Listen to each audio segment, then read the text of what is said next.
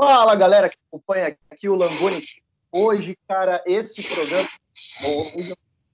Cara, para o meu irmão, cara, Paulo Afonso Amado, diretamente da EDC. Tudo bem, Paulo? Tudo bem, Lucas. Grande abraço, fala aí. Cara, galera, assim, ó, o programa vai funcionar da seguinte maneira: a gente tem muito assunto para falar. Então, essa primeira parte, a gente vai falar a respeito de vestibular, a respeito de como foi a trajetória dele, e depois, na parte 2, nós vamos fazer assim um, um, compilado sobre tudo aquilo que é interessante dentro do curso de medicina, tá? Então fica ligado que nos próximos episódios vão ter muitas novidades, muitas coisas legais aí que a gente tem para falar. Galera, Paulo precisa falar agora com vocês, vocês vão conhecer esse cara que é fantástico, tá? Eu tenho certeza que vocês vão gostar dele tanto quanto eu gosto. Se apresenta para a galera, Paulo. Então tá, pessoal, bom dia, boa tarde, boa noite. É, eu sou, meu nome é Paulo Afonso Amar, né? Eu sou acadêmico de medicina, estou no nono semestre, no quinto ano da faculdade, e, e é isso aí. Agora o resto, o que o Langoni perguntar, eu respondo. Galera, o Paulo Afonso, ele é um cara que se decidiu pela medicina muito cedo, né, Paulo Afonso? Então, assim, fala para a galera com que idade tu decidiu fazer medicina, como é que foi todo esse processo, assim, desde cedo, é, tá com a mente tão focada, cara? Então, é, assim, Lucas, eu, eu, digo que eu não uh, optei por medicina é, tão cedo, mas eu comecei a, a estudar pensando em medicina é, ali no primeiro ano do ensino médio, né? Quando eu, enfim, quando eu entrei no ensino médio, eu já tive que me direcionar, porque a gente fazia o processo seletivo seriado, né? Que a gente realizava uma prova no final do primeiro ano, uma no final do segundo e outra no final do terceiro. Então, isso já levava a gente a ter que pensar no que a gente queria já muito cedo, né? caso a gente quisesse se destacar. Então, assim, apesar de eu não ter, vamos dizer assim, aquele sonho, não vou te falar que eu uh, brincava de ser médico quando era pequeno, coisa assim, não era esse, nunca, nunca teve esse, esse sonho desde criança, mas eu sempre quis me desafiar, eu sempre tive vontade de entrar em alguma área do, acadêmica, enfim, que me desafiasse, que, que me levasse a ter que dar o melhor de mim, e eu vi que a medicina era uma área que ia me proporcionar isso, né? Já na questão do vestibular. Então, no primeiro ano do ensino médio, eu já tive que começar a estudar pensando em, ah, não, eu vou prestar vestibular para medicina, eu vou querer ingressar no curso de medicina. Então, sim, foi cedo, né? Eu tinha 15 anos de idade. Cara, é uma mentalidade muito acertada, assim, como é que tu gerenciava isso na tua mente? Tu acabou pensando isso sozinho? Teve orientação de alguém? Como é que foi?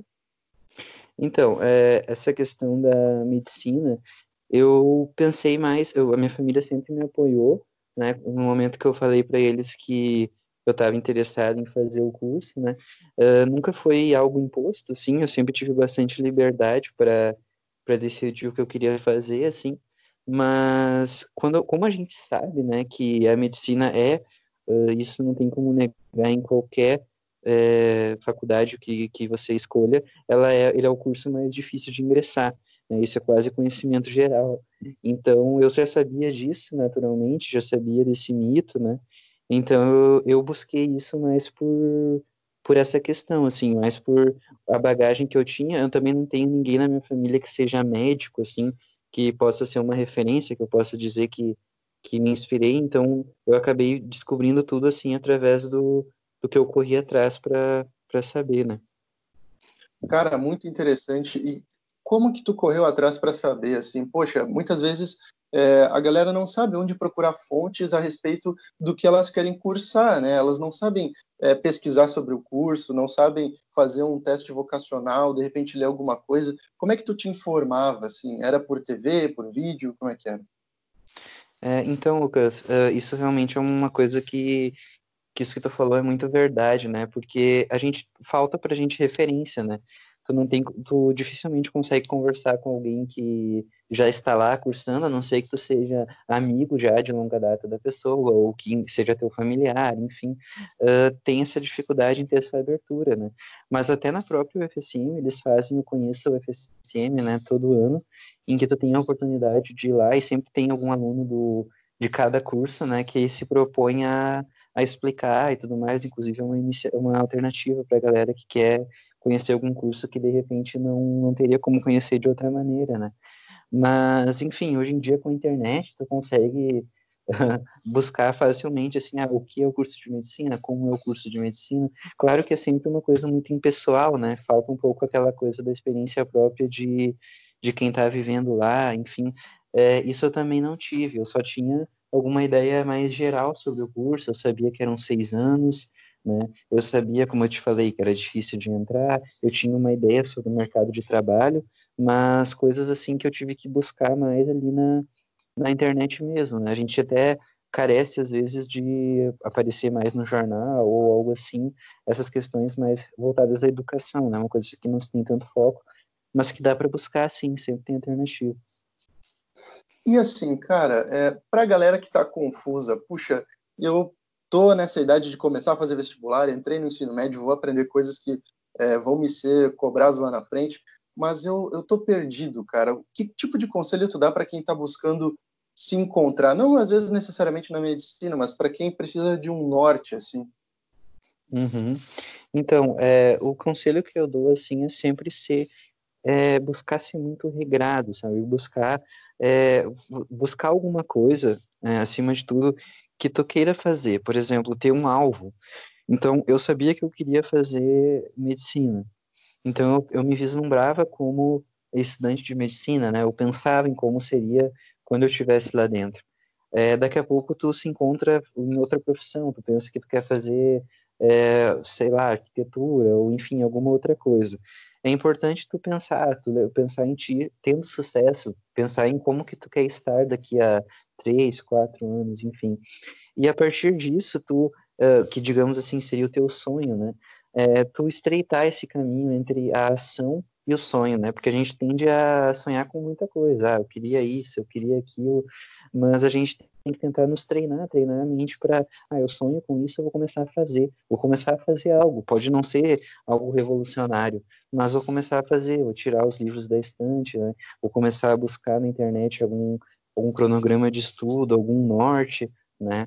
Eu até depois posso, posso falar mais, mas eu defendo muito que a gente pode estudar sozinho, a gente pode conseguir o material que a gente quer, a gente pode ler, a gente pode se informar. Então, assim, é possível, mas tu tem que ter um foco, tu tem que ter um visualizar algo. Daqui a pouco tu não sabe ainda qual profissão tu quer, mas tu sabe que tu quer estar na universidade, né? Aí tu já começa a pensar, ah, qual universidade que eu quero estar? Aí daqui a pouco, ah, não, quero estar no FSM. Então tu já se imagina, não, quero ser estudante do FSM, vou morar em Santa Maria. Então, assim, começar a tentar pensar no futuro como algo próximo, não como algo distante, porque às vezes a nossa mente cria essa, essa distância, né? Não, vou passar em medicina, não, muito difícil, ah, algo muito inatingível, enfim, a gente tem que estreitar essa, essa, essa linha de pensamento. Com certeza, né? é uma coisa que eu estava conversando com, com uma outra convidada, que é no momento em que você entra na faculdade, você está, vamos dizer assim, que numa contagem regressiva para se tornar alguém que vai ser um profissional dentro daquela área, né? E muitas vezes uhum. isso parece algo distante para a gente, né? Mas a galera que está no colégio tem que pensar que o teu ensino médio dura só três anos, cara, e daqui a pouco tu tem a chance de ser não mais essa pessoa que tu é, mas um estudante universitário dentro de uma área que você goste, sabe? Uhum, e passa. Exatamente. Exatamente. E assim, cara, como que foi a tua trajetória de estudos, cara? Tu falou sobre estudar sozinho. Como é que funcionava assim? Tu fez cursinho, não fez cursinho? Estudava é, por videoaula? Tu pegou algum tipo de cronograma? Teve orientação? Como é que foi? Então, Lucas, assim, é, a gente vê que, por vezes, uh, passar em medicina é associado a fazer um cursinho excelente, né? Uh, um cursinho muito caro, e isso não faltam opções de cursinho muito caro. É, mas o que eu acho é que perfeito, se tu tem condição financeira, se tu quer investir, é uma coisa que tu pode fazer, não tem problema nenhum.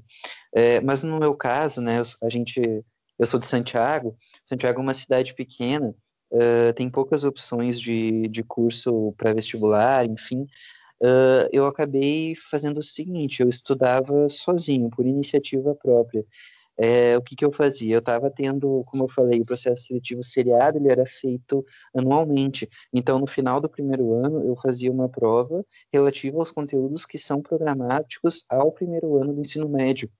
Então, eu pensei o seguinte: é, eu vou associar isso, eu vou estudar para a escola, para o colégio, mas vou dar um gás a mais, vou estudar mais, pensando que aquele também é o meu conteúdo que vai cair no meu vestibular, que eu vou fazer no final do ano. Claro que hoje em dia a gente sabe que a maioria dos modelos de ingresso são feitos no final do terceiro ano do ensino médio, mas a regra é a mesma. Tu vai vislumbrar que aquele conteúdo que tu tá tendo hoje, se tu tá no primeiro, no segundo, ou se tu já tá no terceiro ano, é o conteúdo que vai ser cobrado para ti ali no, no vestibular. Não, é, não é diferente daquilo, né? Ou ao menos não deveria ser. Então a gente tem, eu, eu pensava assim, é, eu me guiava, digamos assim, pelo cronograma da escola, vamos dizer. O que o colégio me, me colocava de aula, eu estudava. Agora, claro, eu não me limitava ao, aos recursos que o colégio me dava. Eu pegava o, ah, eu estou tendo agora, vamos supor, globalização no, em geografia, enfim. Eu ia além do que eu tinha na aula teórica do tema no colégio. Eu chegava em casa, né, buscava alguma referência, descobria algum livro que fosse interessante, né, ou até mesmo leitura recomendada pelo colégio, enfim, e eu ia lá e lia, né, lia, eu fazia muito exercício, sempre fiz bastante exercício, então, assim, o segredo é uh, se tu, tu se guiar desde o início, tu não pegar e querer fazer tudo de uma hora para outra, querer fazer tudo quando tiver já a, sei lá, uma semana, duas semanas do vestibular. Mas tu se programar antes, e não é tão difícil. Eu, não, eu, eu digo assim, eu não tinha um cronograma rígido, sabe? Eu não tinha algo assim, ah, semana que vem eu vou estudar isso. Não, mas eu sabia que eu tinha que estudar tudo. Então, se eu estudasse da maneira, na sequência que fosse, eu tinha que estudar tudo. Esse era o meu, meu pensamento. Cara, excelente, porque às vezes as pessoas elas ficam se perguntando assim, poxa, e o cronograma, e o cronograma, o que, que eu vou fazer? Mas a tua escola já segue um cronograma, né? E você uhum. estar associado àquilo, muitas vezes até é, facilita para que você fique em dia com tudo, sabe? Você não precisa estudar para coisas diferentes, né? As coisas Exatamente. elas estão é, é, claro que a gente sabe que muitas vezes é, passar num vestibular, é, não falo nem de medicina, mas é, a maioria dos vestibulares é muito mais difícil de tu passar do que tu tirar uma nota boa para ficar bem ali na média da escola. Né? Muitas vezes a gente sabe que é, o aluno ele consegue passar nas provas da escola. Isso eu não estou falando de, de, escola pública, de escola privada, eu estou falando de, de, todas as escolas. Quem é aluno sabe que a gente sempre dá um jeito. E às vezes para o vestibular tu vai ter que levar a coisa com mais seriedade. Só que o conteúdo, via de regra, é o mesmo, sabe? Talvez não vá ser tão profundo na escola, talvez a dedicação que tu vai ter que ter é outra, mas em questão de organização, é interessante tu ficar é, casando as duas coisas, né? Claro, exatamente. Até porque uh, no momento que tu tá no ensino médio, tu tem um compromisso, né? Tu precisa, uh, enfim, ser aprovado naquelas matérias. Então não tem como tu fazer um, um estudo completamente paralelo a isso que seja completamente diferente, porque aí tu vai acabar é, se prejudicando numa coisa que é contratual, né? Tu precisa passar naquilo para poder, enfim, pegar teu diploma e ir para a faculdade. Então eu sempre tentei aliar essas duas coisas. Eu sempre tentei não. Então eu estou tendo isso aqui na escola, eu vou estudar isso para o vestibular. Porque estudando para o vestibular, sabendo que o vestibular me exigia mais, eu estava pronto também para as provas, né, que fossem realizadas no colégio, enfim, para as avaliações que fossem necessárias. 100%, né, cara? Isso aí a gente acaba já entrando no outro assunto que é como tu era no colégio, né? Porque como tu tinha essa outra mentalidade, tu com certeza aí, eu não sei se deve ter algum dos nossos ex-colegas de, de, turma ou de gente que conhecia a gente do colégio, mas o Paulo Afonso, galera, ele era famoso na escola, sabe? Ele era o Paulo Afonso, né? Fala pra galera, cara, como é que tu era no colégio? assim tu me deixa me deixa constrangido, mas enfim, é como eu disse, pelo fato de eu estudar já pensando no vestibular e sabia que o vestibular que eu queria fazer era um vestibular extremamente concorrido, uh, eu sempre dava o meu máximo, né? Então, assim, não vou te falar que, uh, que eu estudava 10 horas por dia, enfim, não, isso não acontecia.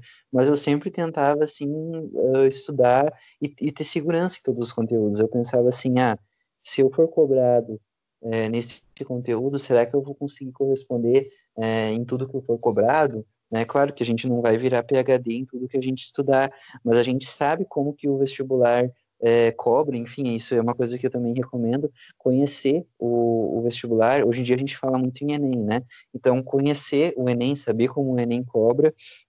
Então, pensar, será que eu consigo responder tudo sobre esse tema, né, pela ótica do Enem? Na minha época, quando eu fiz, será que eu consigo responder tudo isso pela ótica da, da Universidade Federal de Santa Maria, né, da UFSM? Então, naturalmente, no colégio eu acabava é, me destacando, né, naturalmente por pela questão de eu já estar pensando no vestibular, já estar fazendo coisas. E, e é um pouco difícil, né? Quando a gente está no primeiro ano do ensino médio, é, quando a gente entra normalmente, né? A gente está com 14 anos, 15 anos, enfim. E é uma idade que é muito difícil de tu já projetar tua vida profissional e tudo mais. É, então eu sempre digo assim, se tiver alguém ouvindo, né, que esteja aí no primeiro ano do ensino médio ou entrando no ensino médio, enfim, uh, o quanto antes tu se conscientizar que tu precisa, é, que tu, que tu para te ter sucesso no que tu quer, tu tem que estudar, tu tem que buscar, tu vai estar tá em muita vantagem, porque tu vai estar tá fazendo mais do que a maioria das pessoas está fazendo, a imensa maioria das pessoas está fazendo. Então isso já te coloca, digamos assim, umas posições à frente na, nessa corrida, né? Então, naturalmente, as notas no colégio acabavam sendo boas por causa disso e, e acabavam repercutindo, sempre tive uma relação boa com os professores também, e sempre tive uma relação boa com os colegas, né? Nunca tive nenhum tipo de atrito, e, mas sim, é, acontecia, com certeza. Isso foi uma coisa que tu, que tu abordou agora, cara, que eu acho extremamente importante, porque fez muita diferença na minha vida, assim, isso eu falo não só na vida acadêmica, que é ter uma boa relação com os professores, cara. Fala um pouco mais sobre isso, assim, porque é, para mim foi fundamental a ação de, de vários professores ao longo da minha vida. Eu acredito que fizeram parte da minha formação é, enquanto pessoa, assim, né? E para ti, como é que era isso, cara? Então, com certeza, Lucas. É, a verdade é que a gente sabe, né? Não é segredo para ninguém que a profissão de professor hoje em dia está muito desvalorizada, né? Muito pouco uh, se fala, muito pouco se valoriza, mas a verdade é que assim, a gente não chega onde a gente está se a gente não tiver bons mestres, né? Isso vai desde a época da, do colégio até a faculdade, até mestrado, doutorado, residência, enfim. A gente sempre vai precisar uh, que alguém nos tutorie, né? Não que a gente vá só, só ter aquilo, com certeza a gente vai buscar mais, mas a gente tem inspirações, né? Pessoas que a gente olha e diz, ah, não, esse professor aqui me inspira, eu vou, quero ser como ele, quero, enfim, ser competente como ele, mas falando então de colégio, falando de ensino médio, eu tive excelentes professores, sem dúvida, é, tive professores que acrescentaram muito na minha formação, porque sabiam muito, tinham muito conhecimento, muita experiência, né? Uh, ele sempre, assim, o professor ele sempre tem algo a te acrescentar. É, a gente às vezes fala assim, ah, esse professor é ruim, esse professor é bom. Bom, certamente vai ter professores que vão ter uma didática que tu se acerte mais e outros que vão ter uma didática que para ti vai ter baixo rendimento. Mas a verdade é que todos eles vão, vão ter alguma coisa para te acrescentar. Se tu prestar atenção, se tu buscar, alguma coisa tu vai conseguir é, extrair, né? E alguma coisa tu vai usar. E além disso, né, além da parte didática, com certeza tem professores que inspiram a gente para a vida, né? Professores que, que são exemplos de pessoa, professores que te acolhem, professores que, que desejam teu sucesso, né? Que tem professores que até hoje, uh, da época do colégio, que conversam comigo, que comentam meus, meus posts, que enfim. Então isso é uma, é uma troca de ideias que é muito produtiva. É uma troca de ideias que tem que ser incentivada e que não pode se perder uh, através do. Já que a gente tem acesso a meios virtuais, enfim, a gente não pode perder essa essência do, da relação entre o professor e o aluno. Né?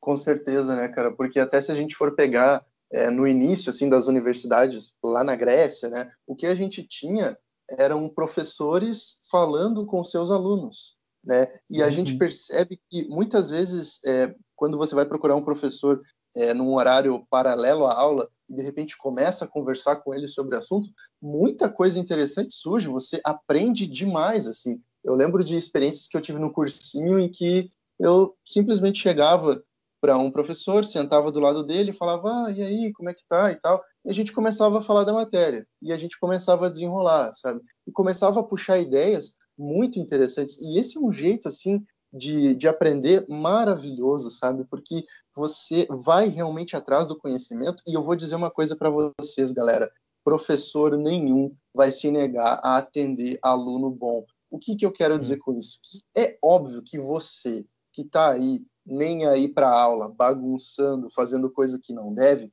não vai ter, é, como é que eu posso dizer, é, todo o, o prestígio e o carinho dos professores, simplesmente porque você está atrapalhando o trabalho dele, sabe? Você não está cumprindo o seu papel de aluno. Agora, sim, nenhum professor, por mais cansado ou por mais temperamental que seja, vai se negar a atender aquele aluno que está disposto a aprender, que chega e fala assim: Poxa, professor, me ajuda, eu estou buscando. Professor, como é que eu posso fazer isso, professor? Como é que eu posso ficar melhor, sabe? Você aí que, que realmente se mostra interessado, isso motiva o professor. Eu falo isso até pela minha própria pequena experiência, vamos dizer assim, de professor que eu tive no cursinho, é simplesmente maravilhoso quando alguém te procura e pede a tua ajuda querendo aprender. Dá vontade de trabalhar, cara, dá vontade mesmo. Isso faz, cara, com que gere uma dinâmica maravilhosa, sabe? Quando o aluno quer aprender e o professor ele fica é, instigado a ensinar, todo mundo se realiza, todo mundo fica muito feliz e o processo se torna muito mais gostoso, cara. Então, assim, ó, o meu conselho para você que de repente não gosta tanto de um professor é dá uma chance para ele, cara. Vê se às vezes o problema também não é contigo, sabe? Porque, como o Paulo Afonso disse, alguma coisa você vai com certeza tirar e vai conseguir muitas vezes até se inspirar para tua vida, cara. É ou não é? É, com certeza, com certeza. Grudar nos professores que eles têm muito a nos, muito a nos ensinar mesmo. E assim, cara, agora eu quero falar de um assunto que eu sei que tu vai ter muita coisa interessante para dizer, cara, que é o seguinte: como que a gente faz para não deixar os trabalhos e tarefas do colégio não atrapalharem o nosso estudo, cara? Então, essa é uma questão assim que particularmente me incomodava bastante assim no, enquanto eu estava no, no ensino médio, que é, como eu falei, né, quando você tem um direcionamento, eu quero fazer vestibular na FSM, uh, você recebe do colégio as aulas, perfeito, o professor te ensina, uh, você vai lá, corre atrás do, do assunto, corre atrás do tema, e aí é um processo de, de aprendizagem que acontece. Contudo, a gente sabe que uh, alguns colégios menos que outros, enfim, é, tem essa, essa carga horária de trabalho, tem essa carga horária de uh, fazer, às vezes, uma atividade que seja considerada mais dinâmica, né? Sem problema nenhum, não estou falando assim que fazer uma atividade dinâmica seja algo completamente é, antididático, não é isso mas é que quando a gente está uh, buscando uh, um vestibular que é concorrido, ou quando a gente quer fazer, enfim, um Enem da vida, a gente sabe que uh, tem coisas que nos ajudam e tem coisas que não nos ajudam. E o aluno tem esse, o aluno que está buscando, ele tem esse discernimento. E eu acredito que às vezes é, precisa que o colégio, que o colégio também tenha mais esse discernimento. Daqui a pouco tu enche o aluno de trabalho. Ah, faz um trabalho sobre, sei lá, energia eólica, assim. Faz um trabalho, sobre, faz uma maquete sobre não sei o quê. Uma maquete, maquete requer um tempo desgraçado para fazer. Quem já fez sabe. É, requer tempo, requer papel, dinheiro, enfim. É, tu perde um tempão, perde, sei lá, uma tarde inteira, dois dias se bobear, tem que reunir todo mundo ainda. É, e isso te tira um tempo precioso que tu poderia estar tá é, estudando aquilo que tu sabe que vai cair na tua prova. Então, assim, qual que seria o meu conselho para quem tem que, além de lidar com os desafios do estudo cotidiano, uh, lidar com o trabalho de colégio, enfim, é, tentem fazer, uh, tentem, treinem esse discernimento de o que, que vai ser útil e proveitoso para mim no meu vestibular. Se tu sabe que aquele trabalho que tu tem, tem que construir uma maquete, não sei o que, não vai ser proveitoso em nada para o teu, pro teu estudo, para o teu vestibular, faz aquela maquete com o mínimo necessário. Gasta o mínimo de tempo. Ah, não vai ser a maquete mais bonita do colégio, não vai ser exposta, sei lá, uh, não vão passear com a tua maquete na rua, mas uh, tu vai ter feito o teu trabalho, tu vai ganhar a tua notinha ali, que seja uma, a média, não precisa tirar mais que isso. E aí tu vai estar tá, uh, dividindo o teu tempo entre fazer as coisas que tu realmente sabe que vão te, vão te acrescentar, vão te trazer. Então, assim, apesar de o colégio ser uma etapa que eu falo, né, essencial, eu guiava o meu cronograma pelo cronograma da escola, não tem problema nenhum nisso, uh, mas a gente tem que ter um certo discernimento, isso vai ter que partir do aluno, de saber o que, aonde ele tem que depositar a energia dele né? Se ele tem que depositar a energia dele na feira de não sei o que, na não sei o que lá, que a gente sabe que são coisas que são mais assim para uh, atividades extra, né? E a gente sabe que aquilo não vai trazer didática, não vai trazer conteúdo. Então, assim, façam o mínimo possível daquilo que não vai acrescentar. Façam só o que vocês têm que fazer. Claro, façam, né? Porque senão, se não passar no colégio, não, não, não passa em nada. Mas façam o mínimo que tem que fazer e se dediquem a estudar o que vocês sabem que vai ser útil para vocês. E, cara, tu falou uma coisa muito interessante, que é aonde a gente vai depositar a nossa energia e o comportamento que a gente vai ter em relação às circunstâncias, né? Porque tu falou uma coisa muito interessante, não precisa tirar mais do que a média. Galera, Paulo Afonso, ele sempre tirava mais do que a média, inevitavelmente tá? Era, sempre 8, 9, 10, assim, 8 era nota baixa para ele. Mas isso porque vinha de um contexto de muito estudo agregado, sabe? Agora, quando a gente está falando é, sobre agir de acordo com as circunstâncias, eu quero dizer o seguinte, que muitas vezes aquele cara que ele é o melhor aluno da sala, cara, que ele tem o caderno mais bonito, que ele senta bem na frente, ele copia e anota tudo aquilo que o professor escreve no quadro, copia até o suspiro, isso não necessariamente significa que esse aluno vai ter sucesso nos vestibulares. E eu vou dizer por que eu acredito que isso seja verdade, galera. Porque muitas vezes eu fui esse aluno.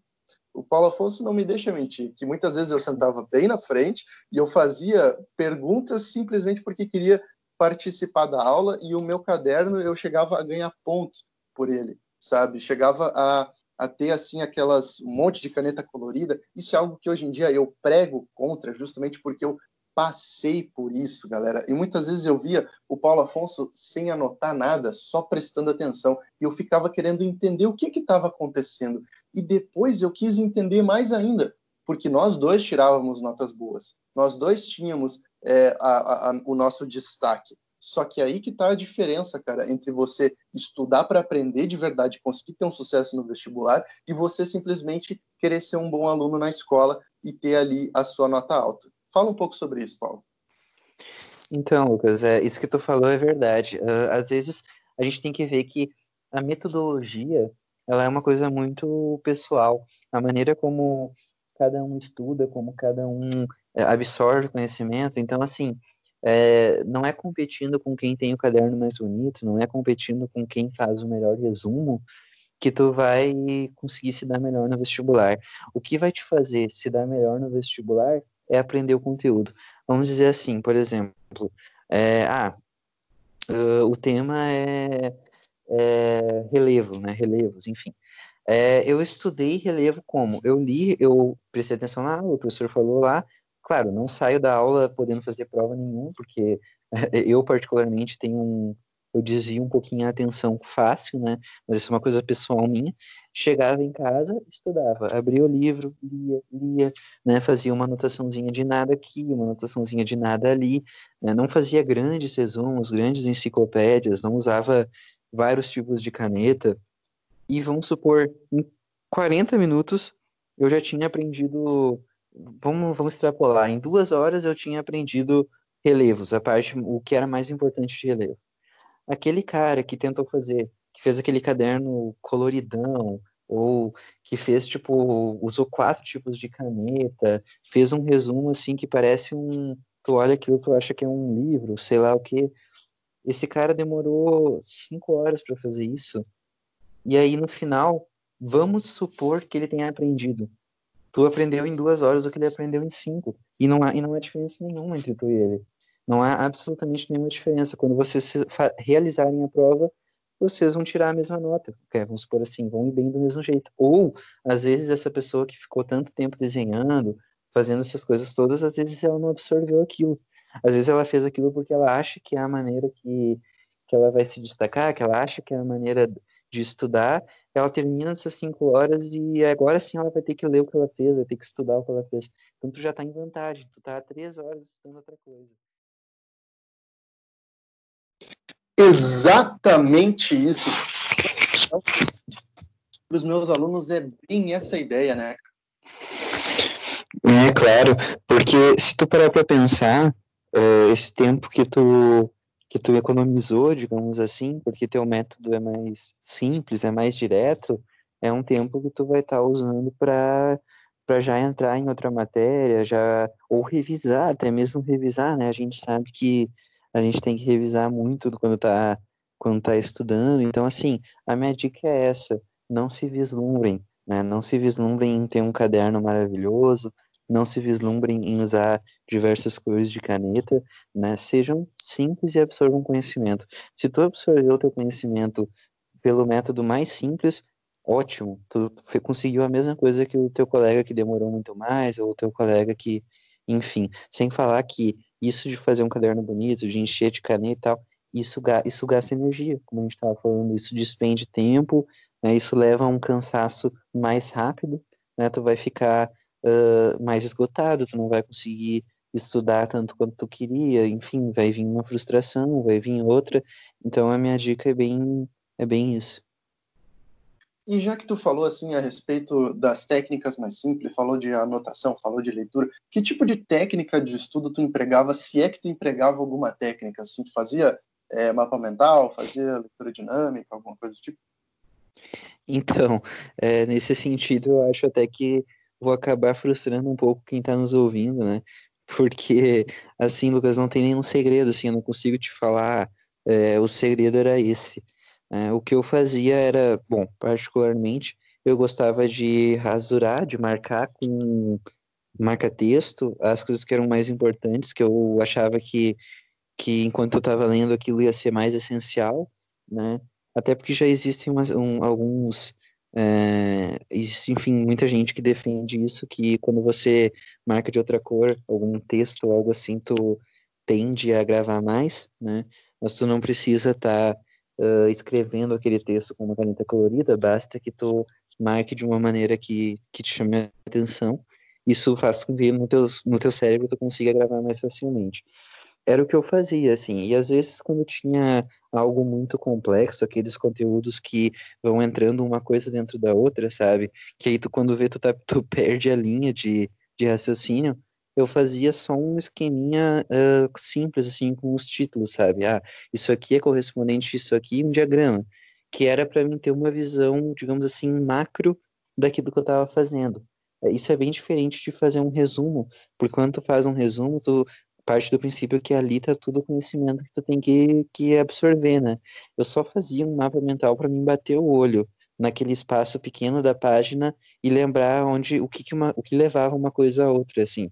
Isso eu gostava de fazer e inclusive eu faço até hoje na faculdade, né? Que às vezes a gente entra, por exemplo, numa doença que está dentro de um grupo de doenças que está dentro de uma, então a gente pega e vai fazendo essa flechinha só para a gente saber aonde a gente está no digamos assim, no todo, né? Então é uma coisa que eu gostava de fazer também, que era para mim poder bater o olho e, ah, não, é isso aqui, é aqui que eu tô. Mas não servia para estudo, assim, servia só como material auxiliar. E de resto,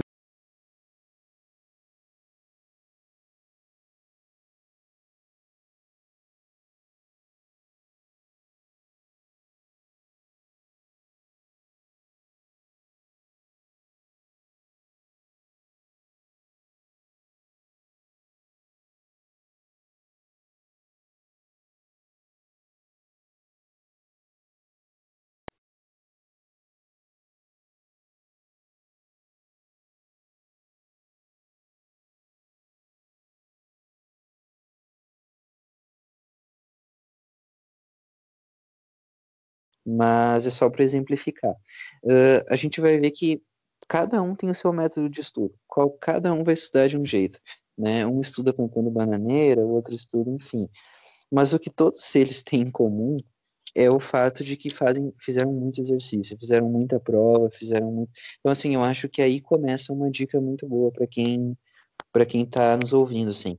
Fazer muito exercício é um denominador comum entre todo mundo que, que passa, que consegue aprovação em concursos e em vestibular. Porque quando tu faz muito exercício sobre é, aquele tema, enfim, tu começa a aprender como a prova se comporta, entendeu? Como o que a prova pede de ti, qual o teor da prova. Isso é um, uma coisa subjetiva, entendeu? Tu não sai assim, tipo, dissertando sobre a prova, mas a, na, na tua cabeça tu criou vários atalhos. E daqui a pouco tu vai fazer uma questão, às vezes de um conteúdo que tu nem tem tanta segurança, mas tu vai ser levado a acertar aquela questão porque uh, na tua cabeça tu já tem um direcionamento de como a como o vestibular, ou vamos supor, como o Enem pergunta e o que o Enem quer ouvir, né? Então, às vezes, tu acaba ganhando questões sem ter um conhecimento profundo do conteúdo só pelo fato de tu fazer muita prova. Além de que, né, se a gente for ser mais simples ainda, tu aprende o que eles te cobram, né? Tu aprende o que é mais importante, né? Tu aprende o que, que, que cai mais, tu aprende... Uh, enfim, a, a, o vestibular às vezes ele repete muito a pergunta de maneira diferente. E nesse, nesse caso, tu já fez questões sobre aquilo, tu consegue, uh, enfim, tu consegue façanhas, tu consegue é, ir muito mais rápido, chegar muito mais rápido num resultado ou algo assim.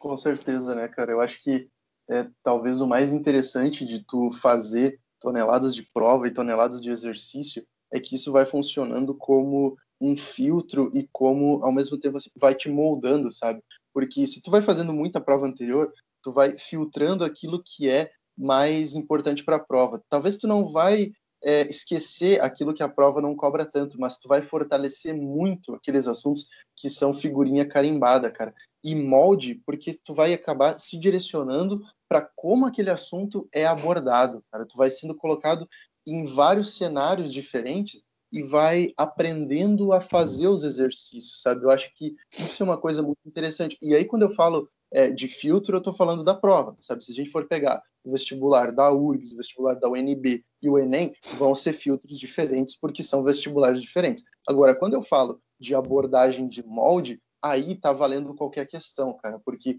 uma questão de função do primeiro grau, ela tem um jeito de ser cobrado e existe uma maneira e algumas formas mais comuns que aparecem em todo tipo de prova, sabe? Porque a gente sabe que é muito legal você cobrar uma questão de função do primeiro grau pedindo para identificar o gráfico. Então, se você sabe fazer uma questão de identificar gráfico, você sabe o que, que você tem que responder naquele exercício, o que, que vai estar tá sendo é, exigido da prova e como aquele conteúdo se comporta, né, cara?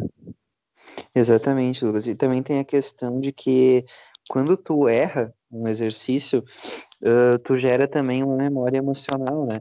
Tu pensa, ah, errei. Aí tu sente, putz, e aí tu vai lá e aprende. Então, assim, diminui muito a chance de tu errar aquilo de novo. Porque tu já errou uma vez e tu já teve esse, digamos assim, né? Esse, esse abalo, né? Esse mini abalo de ter errado a questão, foi lá e se corrigiu. Então diminui muito a chance de tu errar de novo. Exato, né, cara? Assim, é, quem nunca estava é, fazendo uma bateria de exercícios, corrigiu, viu uma questão que errou, foi ver a solução e sentiu uma emoção mais forte, né? Do tipo, como que eu errei isso aqui? Né? Ou então de ficar, tipo, poxa vida, eu estudei tanto, como é que eu errei, né? Exatamente, bem isso. Eu converso assim, eu conversei uma vez com o meu mentor, o João, ele falou que haviam momentos em que ele dava pequenos socos na mesa, assim, de, de tanta raiva que ele sentia dele mesmo quando errava a, algumas questões, sabe? E isso é algo sensacional, né? Como tu falou, assim, vai criando uma memória emocional e tu vai é, se associando de um jeito muito particular ao estudo, né? É até legal porque, poxa, tu quer estudar mais para não errar mais esse lance, sabe? Acaba é, virando um, uma questão de um desafio pessoal, né, cara? Exatamente, é, é uma questão de ti contigo mesmo, né? o estudo é um negócio muito assim, é, é o que tu quer, qual o resultado que tu quer de ti, né, independente de o que as pessoas te cobram ou algo assim. Exato, né, cara? Eu lembro até que uma vez a gente estava conversando, isso é, há, alguns anos atrás, quando eu estava é, penando ainda para entrar na, na, universidade, e eu lembro que tu me disse uma coisa, que independente de, de, de uma série de fatores, no momento em que tu tá sozinho no teu quarto e se propõe a estudar, é tu contigo mesmo, sabe? Não é o teu concorrente, não são as condições que as outras pessoas têm, é tu versus tu. E todo mundo vai estar tá nessa, sabe? Todo mundo vai chegar no momento de olhar para o conteúdo e se desafiar a, a fazer aquele conhecimento ser construído, né? Exatamente, isso é o que todo estudante vai ter em comum, é onde tu tem que onde tu tem que se especializar, digamos assim. É a especialidade do estudante, né?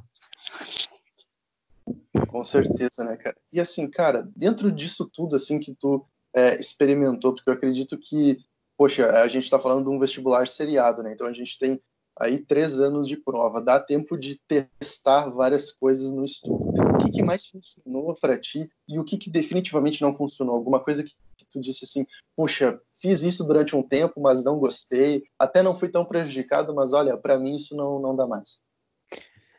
É, então, Lucas, uh, como eu te falei, o que funcionou muito para mim fazer questões. Isso aí eu consigo atribuir boa parte da minha aprovação, assim, é, eu posso te ser bem sincero que acho que 60% foi, foi disso.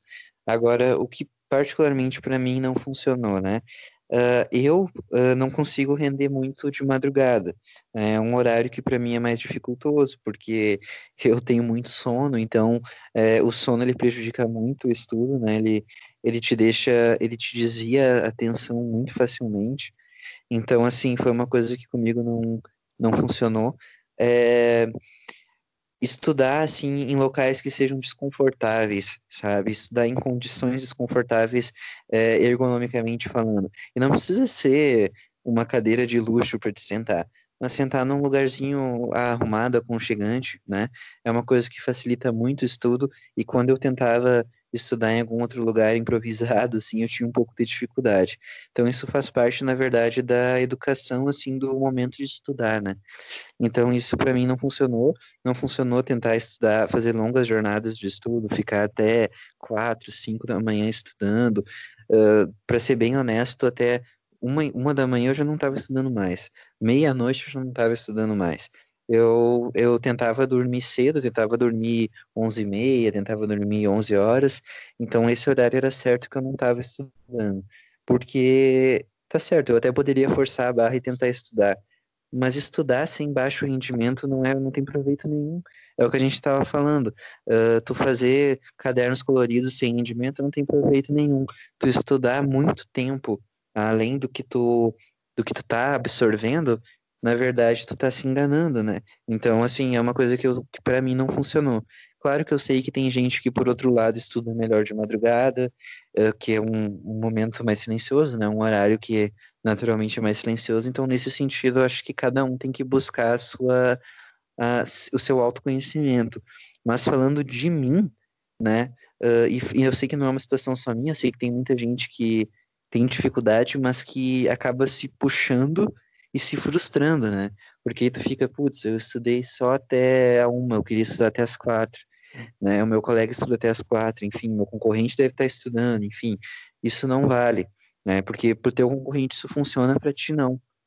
Então tu tem que saber o que que funciona para ti e aceitar. E a partir disso tentar trabalhar da melhor maneira naquele tempo útil que tu tem, né? Exatamente, né, cara? Eu sempre digo assim, é, cada aluno é um aluno, né? É, até por isso, esse é o motivo pelo qual eu, eu resolvi fazer a, a minha mentoria de modo individualizado. Existem algumas outras pessoas que desenvolvem esse trabalho em grupo, assim. Eu gosto de trabalhar é, individualmente com cada um, justamente por essa questão. Algumas coisas vão funcionar para algumas pessoas e outras não, e tá tudo certo. Nós somos pessoas diferentes, assim. É, dentro da faculdade a gente encontra é, várias histórias, vários tipos de pessoas, assim, e cada um, como tu falou, tem o seu método, né? Então, assim, o canal de aprendizagem das pessoas é muito diferente. É, isso envolve muito um autoconhecimento e você não precisa se sentir mal porque o seu colega está fazendo uma coisa diferente de você. Não é certo ou errado, é apenas diferente. O que a gente precisa ter em mente é resultado, sabe? Na hora que colocou o simulado, na hora que colocou uma prova anterior, na hora lá do vestibular, tu tá indo bem, tu tá acertando, tu tá progredindo. Se sim, então tudo certo, tu não precisa fazer uma coisa diferente às vezes só para ter é, só para poder dizer, poxa, eu virei a madrugada estudando, sabe? Isso daí Exatamente. muitas vezes, é, poxa.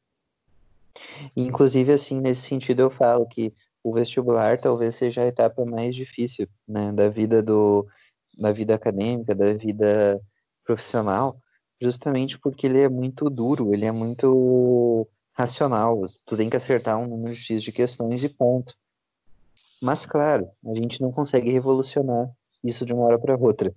Então, se a gente quer ser médico, se a gente quer ser uh, arquiteto, se a gente quer ser engenheiro, a gente tem que aceitar a maneira como as coisas funcionam e se comportar como tal. E o vestibular é assim. O vestibular é um número de questões que você tem que acertar. Então, tu tem que focar em conseguir aquilo, da maneira que for. Então, assim, uh, quando tu passar do vestibular, tu vai ver que a vida vai mudar, vai ser outra coisa. Aí daqui a pouco não vai ser tão importante um resultado numérico, vai ser muito mais importante outras coisas para o teu profissionalismo. Mas no período do vestibular, estritamente, né, que é uh, o público que a gente está conversando agora, que a gente está se dirigindo, a gente tem que lidar com o fato de que o vestibular é objetivo, né, e lidar com o fato de que a gente tem que se comportar de acordo. Exatamente, né, cara? Exatamente. Isso é algo até que eu, eu tô passando na pele, assim, é para eu acredito que a maioria da galera saiba, eu acabei de entrar. No momento que nós estamos gravando esse programa, eu sou calouro do primeiro semestre de medicina do UFSM. E uma das coisas que sempre funcionou para mim é, foi fazer exercícios e estudar como eram as provas em si. E na faculdade não tem isso. Você vai pegar lá o seu livro de anatomia, não vai ter um exercício de anatomia, sabe? Você uhum. não vai ter questões para fazer daquilo, sabe? É, vez ou outra tem um exercício que os professores montam, mas não existe assim apostila de exercício.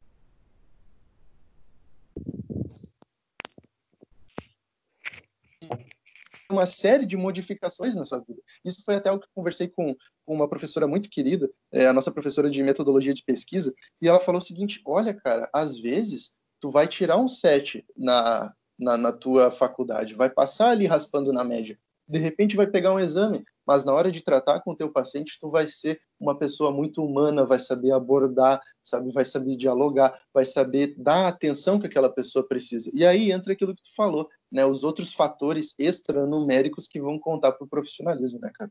Com certeza, com certeza.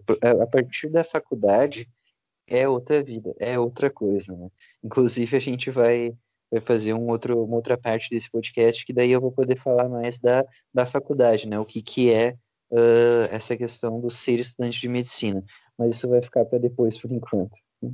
É isso aí, galera. Fica atenta que o próximo programa vai estar tá muito legal, cara. A gente vai realmente entrar a fundo em como é a vida do estudante de medicina.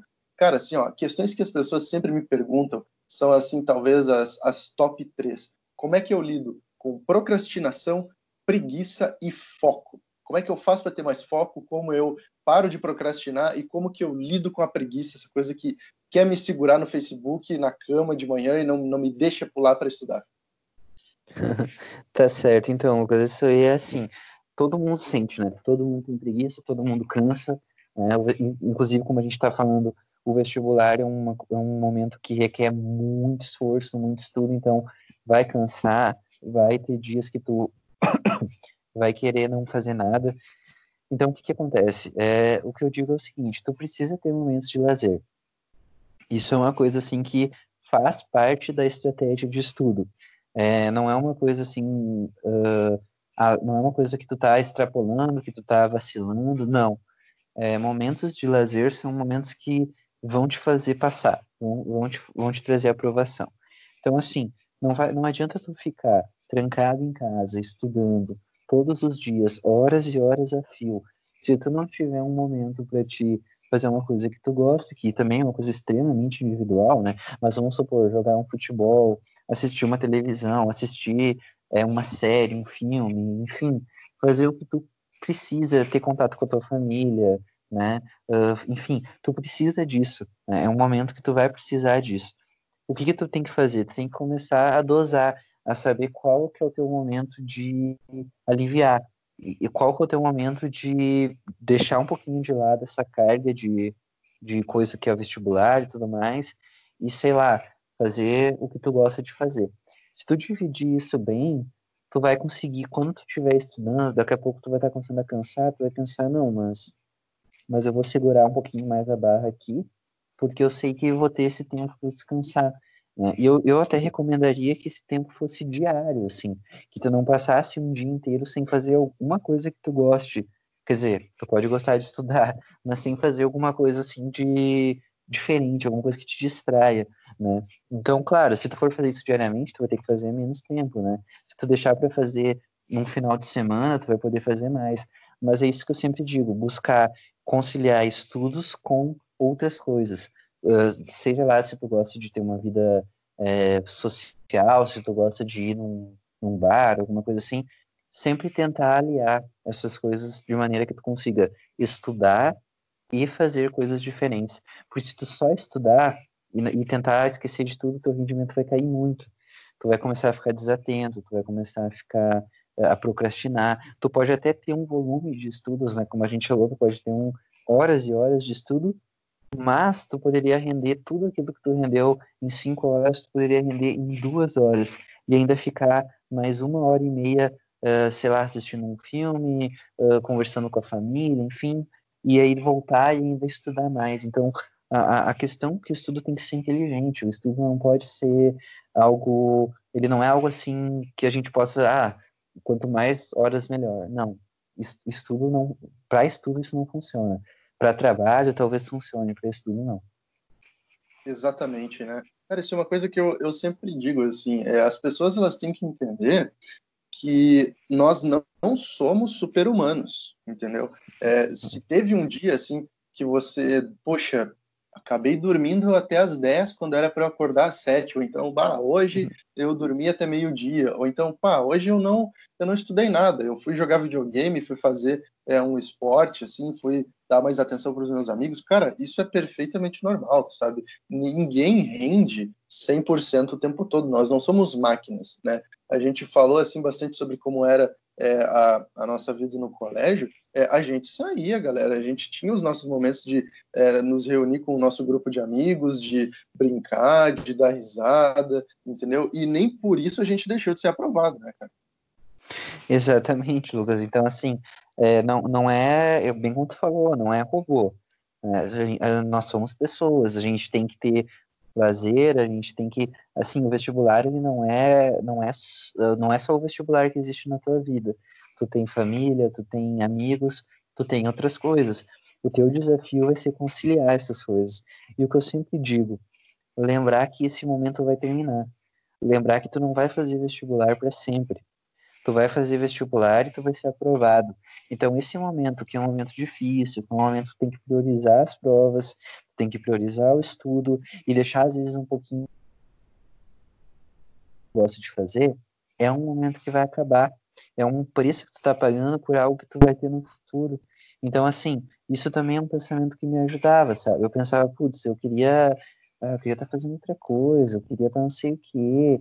Aí, tipo, que que eu pensava? Não, mas eu vou, vou me puxar aqui, porque isso aqui é datado, isso aqui tem um tempo. Eu vou fazer a minha prova, vou ser aprovado, se Deus quiser, e depois disso eu vou ter uma vida em que eu vou poder administrar melhor essas coisas. Então, essa é uma dica que eu dou. Lembrar que o vestibular não é para sempre. Né? Apesar de quando a gente está passando por isso, ainda mais se a gente passa por isso muito jovem, né?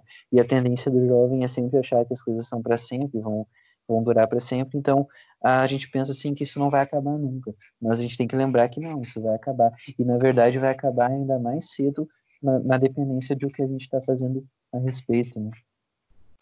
Com certeza, cara. E agora sim eu queria entrar num assunto é, um pouco mais curioso, assim. É, tu não entrou pelo Enem, né, cara? Tu entrou pelo antigo PS, né? O que que era isso, cara? Conta assim pra galera o que que foi. A gente pode dizer, eu sou do tempo do vestibular, né, cara? isso aí, Lucas, isso é verdade. Bom, hoje em dia, né, o Enem tomou conta de tudo. É, eu, eu, eu, admito até que eu estou um pouco por fora, assim, de o que está acontecendo nesse universo do, de vestibular e tudo mais, porque a faculdade lança a gente para um mundo à parte. É, mas, assim, na, na, na, época que eu fiz o vestibular, tinha o, esse processo seletivo, que era da UFSM, né, que era uma prova que tu fazia no primeiro ano, no segundo, no terceiro, então eram três provas, na verdade, uh, e aí tu poderia, tu podia, tu fazia um, tu somava esses pontos nas três provas, e aí tu tinha um ponto de corte que era estipulado no final do terceiro, da terceira, depois que tu fazia a terceira prova. É, isso era bom, assim, na minha opinião, porque tu conseguia é, diminuir o volume de conteúdos que tu tinha que se dedicar para cada prova, né? Como a gente conversou. Então tu podia estudar os conteúdos do primeiro ano, fazia uma prova do primeiro ano, né? Estudava os conteúdos do segundo, fazia uma prova do segundo. Então não ficava distante. Enquanto tu tá no terceirão, aquele conteúdo que tu tá aprendendo no primeiro já é um conteúdo distante. Então, assim, na minha opinião, isso era algo muito positivo, né? E foi algo que eu me agarrei bastante. É, então, sim, existia esse vestibular da FSM, existia também um vestibular da FSM que era feito no final, quer dizer, tu tinha a opção de fazer seriado, ou tu podia fazer só o vestibular da FSM é, em que caía os três conteúdos, né? E tu já tinha que ter completado o ensino médio para fazer isso. Então tinha todas essas opções, era bem mais versátil. E também existia o Enem na época, né? A gente sabe que o Enem não é de ontem. Então, inclusive, quando eu, eu fiz a prova, o Enem tinha um peso, né? O Enem tinha, se eu não me engano, 25% do resultado final era atribuído à nota que eu tirava no Enem no terceiro ano do ensino médio. Então, sim, eu fiz Enem, né? Fiz Enem no segundo ano e fiz o Enem valendo, digamos assim, no terceiro ano também. Então, eu tive que fazer essas, essa prova também, né? Escapei. E assim, cara, é, agora tu falou de uma coisa muito interessante, eu lembrei de um, de um episódio que foi que na época que a gente fez é, Enem no segundo ano, é, a tu não necessariamente entrava como treineiro, sabe? Hoje em dia, se você está no primeiro ou no segundo ano, você vai fazer o Enem e você vai se inscrever como treineiro. O seu resultado vai inclusive sair em março e você não pode, é, se eu não me engano, não pode concorrer ao SISU. Mas na nossa época podia, né, cara? E aí aconteceu tu passou em duas universidades, né? Ainda no segundo ano, né, cara? Conta pra galera como é que foi isso.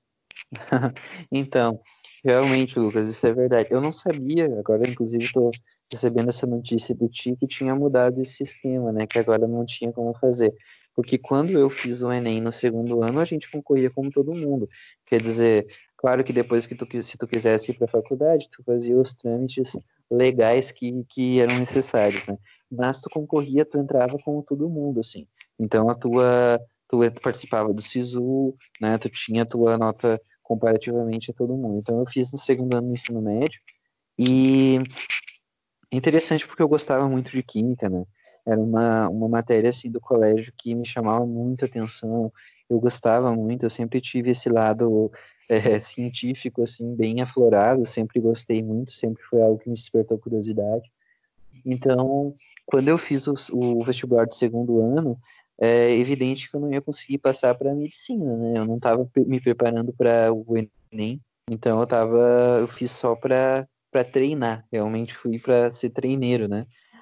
E aí eu acabei passando em Química no, na UFRJ, né, Universidade Federal do Rio de Janeiro, e inclusive lembro que na, na ocasião fiquei bastante tentado aí, porque, como eu disse, eu gostava muito de, de Química, eu sabia que era uma faculdade muito boa, né, eu sabia que tinha um polo bem, bem importante, só que é, o que eu queria mesmo era medicina, então eu acabei acabei tendo que fazer essa difícil escolha de persistir no que eu estava fazendo já, né? Eu, tava, eu já tinha feito prova no primeiro ano, já tinha feito vestibular da FSM, faria no segundo ano de novo, então não era hora de, de largar tudo, mas foi uma, uma tentação, com certeza.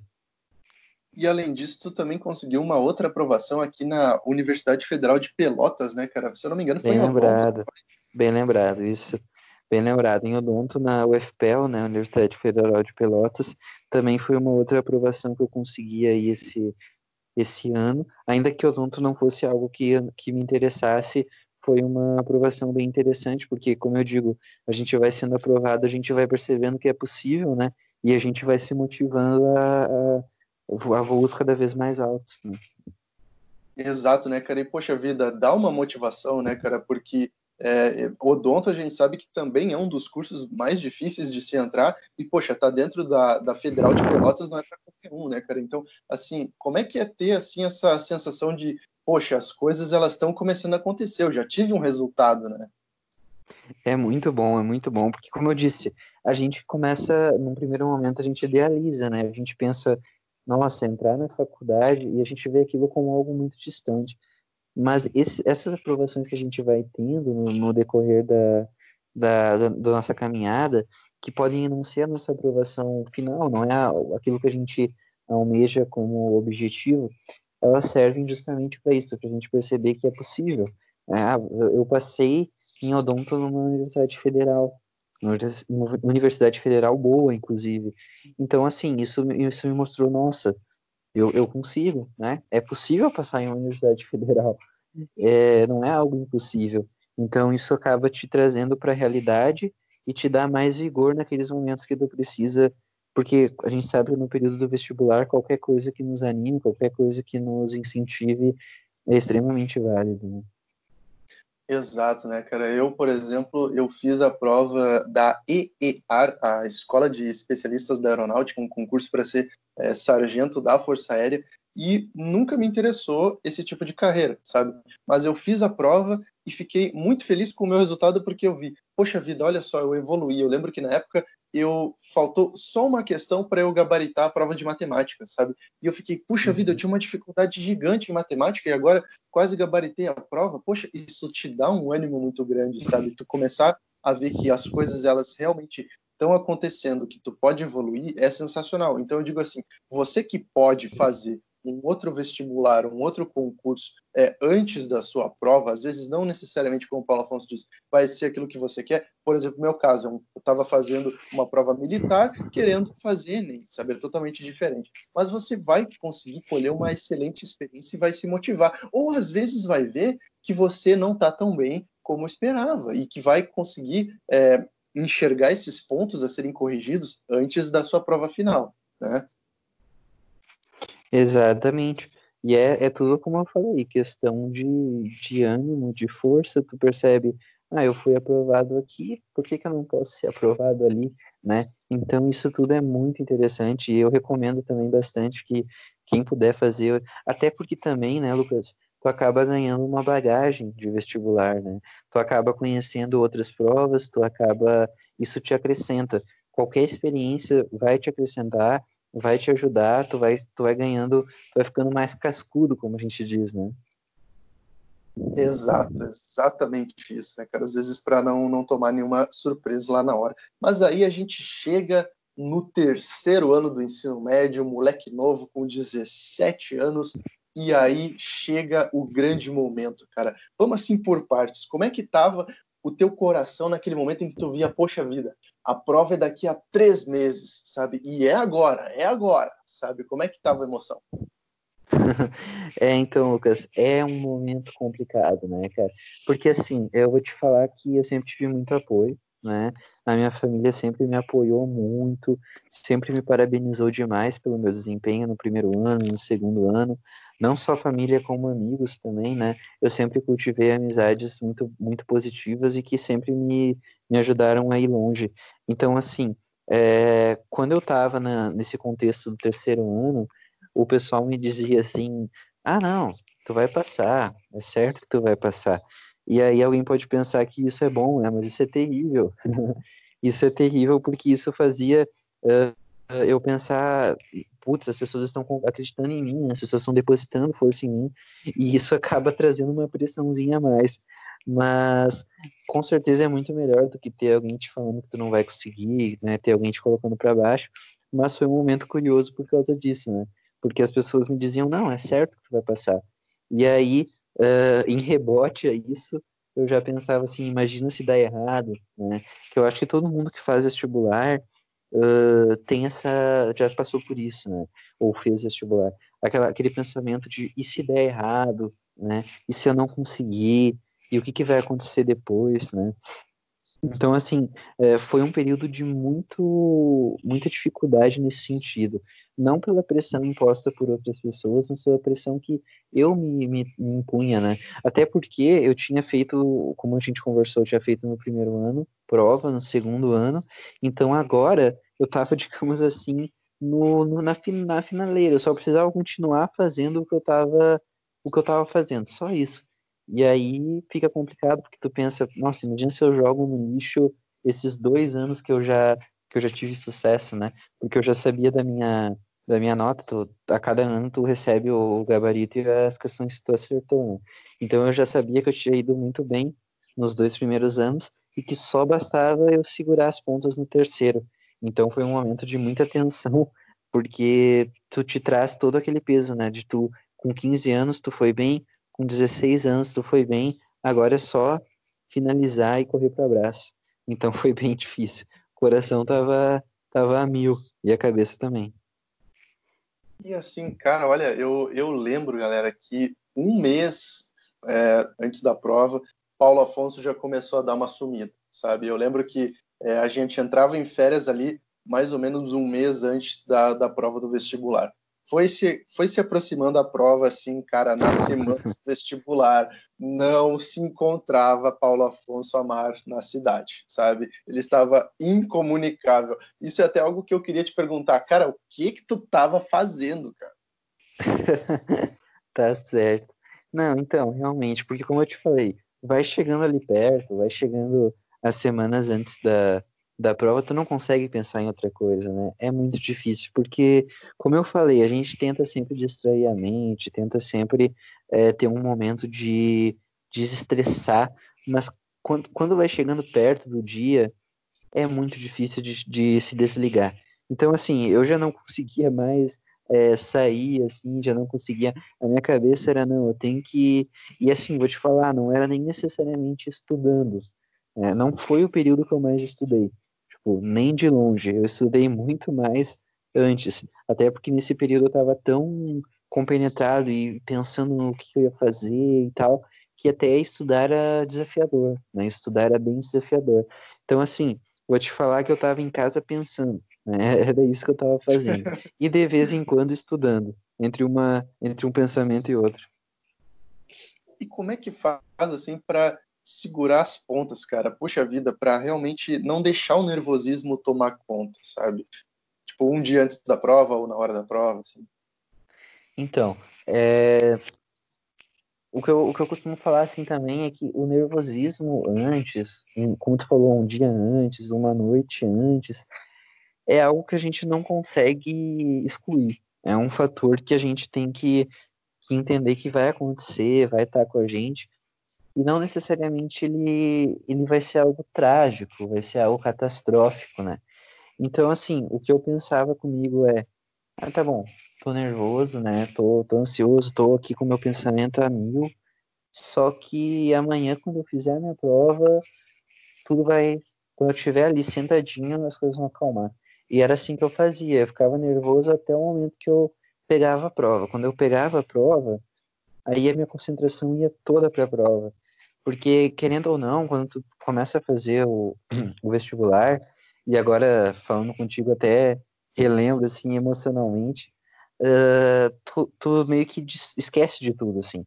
Tu tá vivendo naquela prova, tu tá dentro daquilo. Tudo que tá acontecendo é aquilo. Tipo, nada mais no mundo tá acontecendo, entendeu? Não existe mais nada. Tu tá fazendo a tua prova.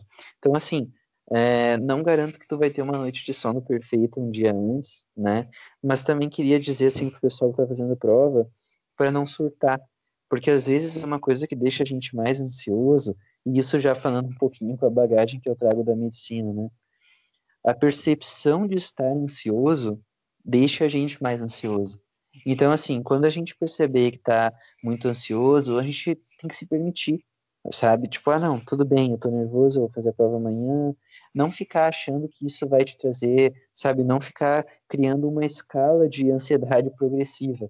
Tenta conversar com alguém, né? tenta até contar para alguém que está ansioso, né? Sempre vai ter alguém, todo mundo tem alguém de confiança, né? Às vezes pode não ser da família, no meu caso era minha família, eu conseguia conversar com eles, mas se for uma amiga, se for uma uh, enfim, é, converse, um namorado, namorada, converse com essa pessoa, né? Conte o que tu tá sentindo e não se culpe por estar nervoso, porque realmente não é um momento fácil.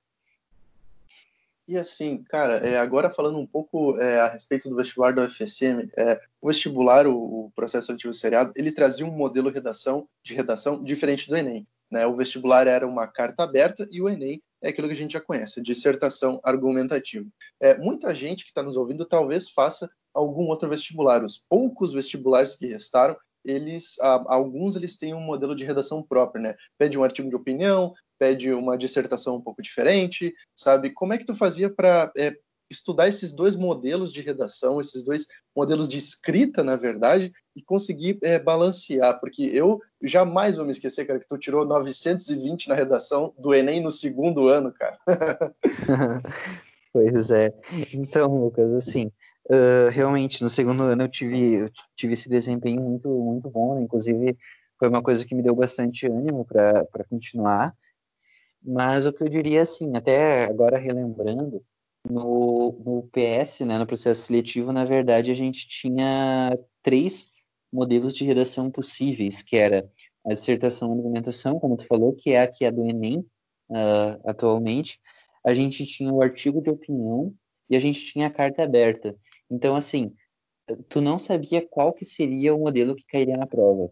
Tu só iria descobrir quando tu tivesse com ele em mãos. Então, a gente tinha que estar preparado para os três modelos de, de escrita. É, no caso, eu tinha como mais como ponto mais forte o dissertativo argumentativo, que é o que a gente leva do Enem, né? Que é o que é, é o que mais se, se estuda hoje em dia no colégio. Se a gente for ver, uh, é o que mais se dissemina. Então, esse era o meu ponto forte. Mas eu sabia que poderia cair carta aberta e poderia cair artigo de opinião. Então, assim, o que, que eu digo? Dominem bastante o modelo dissertativo argumentativo, porque quando tu domina ele, tu consegue jogar para os outros modelos, uh, extrapolar para os outros modelos. Claro que cada modelo tem a sua uh, técnica e tem as suas peculiaridades, que tem que ser respeitadas para que tu possa tirar uma avaliação, uma nota boa, né, perfeita. Mas se tu tem uma argumentação e dissertação boa, isso facilita muito o teu trabalho, porque tu vai ter que fazer um ajustezinho só ou outro para adaptar a carta aberta, que no meu caso foi o que caiu, né, no vestibular. Uh, eu, eu, tinha feito poucas cartas abertas, eu admito, é, porque a gente não tinha o costume de estudar isso, mas fiz carta aberta, tinha treinado já. A gente sabe que ela é um pouco diferente, ela tem um componente de primeira pessoa, né? Então, assim, uh, tu vai fazendo uma adaptaçãozinha aqui e uma outra ali. Mas se tu tem um modelo dissertativo argumentativo forte, isso vai te ajudar em todas as modalidades de redação. Tu vai ter um proveito, um aproveitamento maior. E comigo foi assim. Uh, também tive né, uma professora de redação excelente, né? Então, uh, já na, desde a época do colégio.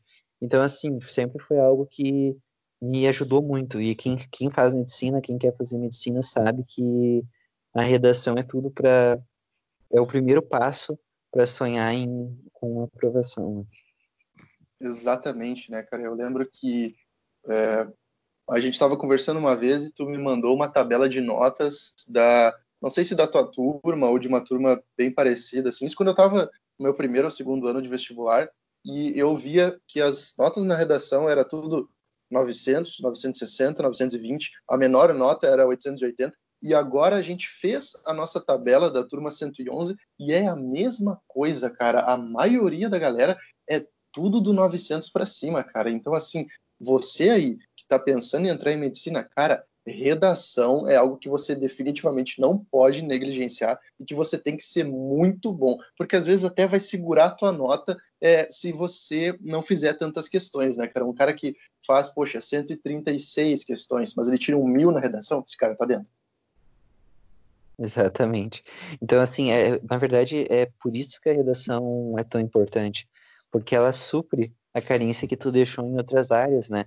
Então, daqui a pouco tu isso tu deu uma escorregadinha, e às vezes eu até gostaria de pontuar, não é só culpa sua. O Enem tem um modelo completamente diferente, então às vezes tu pode acabar se frustrando, tirando uns 700 e, e poucos em linguagem, né, que a gente sabe que é uma, uma disciplina difícil de, de tirar uma nota altíssima. Uh, a tua redação vai te segurar, tu vai colocar 900 na tua redação, a tua média vai lá em cima. Então, assim, quem quer fazer medicina, pensar em redação, treinar muito redação, fazer muita redação, porque tu só aprende a fazer, a, a escrever, escrevendo. Então, assim, não adianta tu ficar se enchendo de teorias, se enchendo de modelos, escreve, escreve muito e tenha alguém, um professor de redação de preferência, mas enfim, que possa te avaliar, que possa olhar tua redação e te dizer quais são teus pontos fortes e quais são teus pontos fracos. Hoje em dia tem até plataformas na internet que tu envia a redação, enfim, mas tenha uma, uma rotina de fazer redações, assim, um, pelo menos uma redação por semana ou uma redação a cada duas semanas, tem que ser, tem que fazer. Tem que fazer mesmo. E aí a gente chega no grande momento, cara, aquele momento em que tudo muda, cara, que você é aprovado, cara. Como é que é a sensação de ser aprovado de, em medicina e mais ainda, ser aprovado em medicina direto do terceiro ano, aquela sensação assim de que, poxa, deu certo, aquilo que eu pensei para minha vida deu certo e acabou de acontecer. É, Lucas, eu vou te falar assim que é uma sensação que é, tu não esquece. Quer dizer, passam-se os anos e tu com certeza já não tá mais pensando naquilo.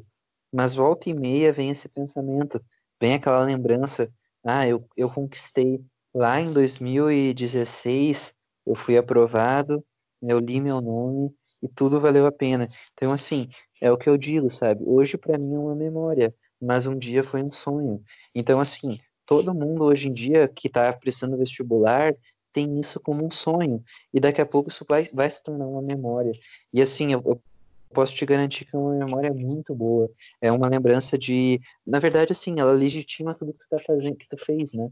Tu se sente assim como se tu tivesse com a tua dívida paga, vamos dizer assim. Tu se esforçou, tu dedicou, aí começa a passar um filme na tua cabeça, né? Tu lembra de todos os momentos que tu que tu passou, que tu pensou em desistir, porque todo mundo, hora ou outra, pensa em desistir. Inclusive, isso é uma dica que eu queria dar. Se você já pensou em desistir, é, isso só significa que você é uma pessoa normal, né? Você não precisa achar que você é menos merecedor, porque todo mundo em algum momento já, já teve um dia ruim. Então, assim, é, é uma lembrança que motiva muito, que na verdade me ajuda assim até a meus futuros objetivos, tudo que eu ainda quero construir, porque o vestibular é só o primeiro passo, né? A gente sabe que a vida acadêmica traz muitos outros desafios, a vida profissional nem se fala. Então, assim, sempre eu trago aquela lembrança. Ah, mas eu lembro que eu já fiz algo grande, né? Eu já fiz algo grande. Eu já passei em medicina, com 17 anos, saindo do ensino médio, sem nunca ter pisado em nenhum cursinho. Então, assim, isso me motiva. Então, assim, isso vai motivar vocês também, quando vocês lembrarem, ah, eu passei em medicina, né? Seja lá, eu demorei dois, três anos, não importa, eu passei em medicina. E no momento que tu entra no curso, tu é igual a todo mundo. Então, assim, isso é uma coisa que, que traz muita força, assim, que é um momento que não dá para descrever, não. Cara, sensacional, assim, é, é, exatamente isso que tu falou. Cara, é, eu lembro que quando eu passei, cara, eu começo a lembrar, tu grava todos os detalhes, assim, né, cara, do tipo, como que eu tava me sentindo, como é que foi, e aquela sensação de dívida paga, né. Uma vez eu até tava vendo, assim, um, um vídeo de um aprovado no, num tribunal de justiça, sabe, e ele falou, assim, que a sensação que dá muitas vezes é de alívio, é de sair um peso dos teus ombros, sabe? É a dívida paga, é aquilo do tipo acabou a guerra, sabe? Eu lembro que eu pensei isso, sabe? É toda aquela guerra interna que eu estava tendo comigo ou com o mundo exterior, toda aquela carga de estresse de ter que todos os dias é, pensar e se puxar para passar e lutar contra pensamentos negativos, e muitas vezes lutar contra críticas ou contra pessoas que não acreditam em ti e para aprender os conteúdos que são difíceis, em um piscar de olhos tudo isso passa e a tua vida muda, sabe?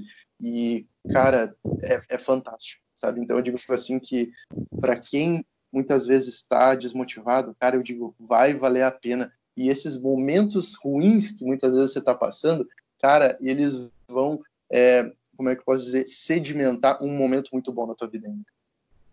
Com certeza, Lucas, com certeza. A, a gente sabe que tu teve essa experiência até mais recentemente que eu, que realmente, como tu falou, é, tudo se dissipa, assim. Na verdade, tu, aquilo passa, tu não quer nem, tu nem tá pensando, assim, em festejar quando tu recebe o resultado. Tu só pensa assim, eu quero sentar e, sim, e aproveitar esse momento.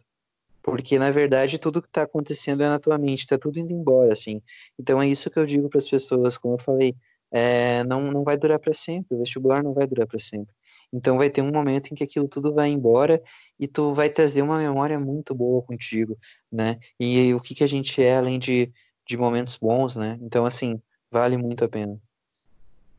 Sensacional, cara, sensacional. E agora sim, dando uma palhinha para o próximo programa, cara, tu passou, chegou, e aí? Tu era de Santiago, teve que vir para Santa Maria. Como é que foi entrar na faculdade tão novo, mudar de cidade, morar sozinho, toda essa responsabilidade, ser tratado como adulto, né, cara? Porque o professor ele não quer saber se tu tem apenas 17 anos, ele vai te cobrar o conteúdo da mesma maneira como ele vai cobrar para todo mundo, né, cara? E não tem essa de vamos ajeitar as notas, né? ainda mais na Universidade Federal. Exatamente, Lucas, foi um baque. Na verdade, eu posso te resumir essa, essa experiência toda com uma história, uma história breve. Quando eu cheguei para fazer a, a matrícula, eu estava bem à vontade, né? Porque quem me conhece sabe que eu sou um cara muito tranquilo, que eu não, não tenho formalidade nenhuma, né? Então eu cheguei lá de chinelo, camiseta e bermuda, naquele calorão que tava em Santa Maria, muito quente. E eu cheguei lá para fazer a matrícula. Aí quando a gente sobe lá com os papéis e tal, né? Quando chega a nossa vez, é, tem uma pessoa, pelo menos quando eu passei era assim, uma, uma moça fica na, na banca lá e te pede os teus documentos. Aí tu dá os teus documentos. Ela perguntou assim para mim, uh, ah, qual foi o teu nome, né? Eu falei, Paulo Afonso Amar. Daí ele falou, ela falou quantos anos tu tem? Eu falei 17. Aí ela perguntou qual curso que tu foi aprovado. E eu falei medicina. Aí ela olhou para mim dos pés à cabeça e falou: Tem certeza? aí, eu, aí eu falei assim: Ah, eu tenho certeza, sim. eu tenho certeza. Então, assim, foi uma, uma lembrança assim, que eu nunca esqueci, porque foi algo que eu fiquei sem, sem reação, assim. Então, com certeza, é entrar em, em medicina, na verdade, eu mudei de cidade, né? Eu me mudei e eu tinha até os 17 anos uh, morado na casa dos meus pais, lá em Santiago. Então foi uma mudança drástica, porque só de tu passar de morar, viver com a família e viver sozinho já é uma diferença muito grande, já é uma adaptação muito grande. Aí somado a essa adaptação, tinha a adaptação de alguém que vinha do colégio e daqui a pouco está na, na faculdade, né? Alguém que vinha de um meio uh, de, de com uma rotina de colégio, uma rotina de, de aulas, de, enfim, escolares, passa para um meio acadêmico, né? Um meio que é muito mais uh, desafiador, que é muito mais complexo, que traz consigo muito mais carga, muito mais desafios. Então, assim, foi algo muito grande para mim quando eu entrei. Inclusive, eu pensei que, que eu teria muito mais dificuldade do que eu acabei, graças a Deus, tendo, né? Porque a gente sempre tem aquele susto e depois a gente vai vendo que as coisas vão acontecendo mais, mais naturalmente, né? É, eu tô passando por esse susto agora, assim, cara. Eu abro, eu abro o livro de fisiologia e eu digo assim, meu Deus do céu, cara. Eu abro Exatamente. o livro de eu abro o livro de histologia, eu começo a ler, cara, sobre membrana plasmática, cara. O que, que é membrana plasmática segundo o Junqueira? E eu fico, mas o livro de biologia do colégio não era nada disso, Exatamente. Cara, é, é, então, é... é muito diferente porque é outra mentalidade, é outra, é, é, outra, é outra didática, né? Então, realmente, tu passa de um modelo que, que é muito mais uh, muito mais, entre aspas, simples, né? Muito mais direto, e aí tu entra, tu entra numa profundidade que assusta demais, assim. O mundo acadêmico, ele é, ele é muito desafiador, ele é muito diferente, mas ele é muito apaixonante, assim, à medida que tu vai percebendo que tu sempre tem algo para aprender. Isso é uma, uma regra. Então, assim, tu quer aprender, tu consegue. Tu descobre alguma coisa que tu não sabia. Então, isso é muito satisfatório, né? Como tu consegue esgotar um tema, como, aliás, como tu não consegue esgotar um tema, né? Então, isso é muito, muito interessante. Paulo Afonso, cara, muito obrigado de verdade, assim, pelo nosso papo. Ficou show de bola, cara. Eu tenho certeza que a galera adorou, assim. Eu, é, sabe, cara, o quanto, assim, eu, eu não tenho vergonha nenhuma de dizer isso, que eu te amo muito, cara. Assim, tu é meu melhor amigo, assim, de verdade. É, cara, assim, dá, assim, o teu recado final, tuas redes sociais pra galera te seguir, alguma coisa, assim, quer mandar um abraço para alguém, sei lá. tá certo, Lucas. Obrigado, cara. Tu sabe que tu é um amigo assim que eu, que eu carrego sempre comigo, um cara que eu sei que eu posso contar, né? Uh, o Lucas, a gente, para quem não sabe, é colega desde desde o ensino fundamental, né? A gente sempre teve uma uma amizade aí muito muito forte, sempre apoiei ele na, na questão da medicina, né? Sempre falei que ele que ele daria certo, que que, ter, que seria possível.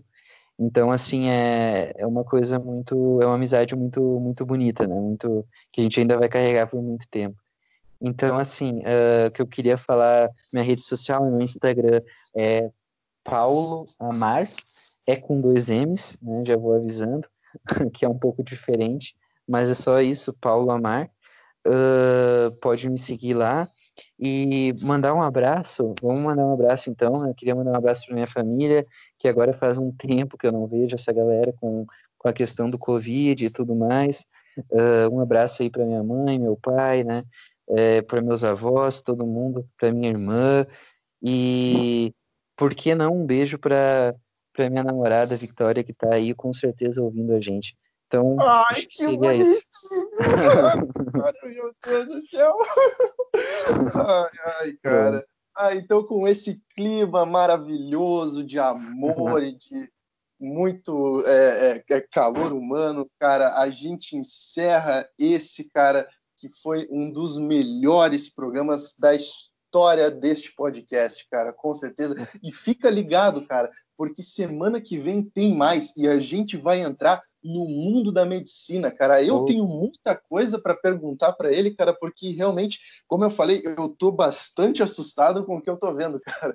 Mas então é assim, galera. É, fica com Deus, tá? Acompanha a gente, tá? Segue lá todas as redes sociais, divulga para os amigos, tá legal? Tenho certeza que a galera vai gostar bastante. Um grande abraço, galera, e até o próximo programa.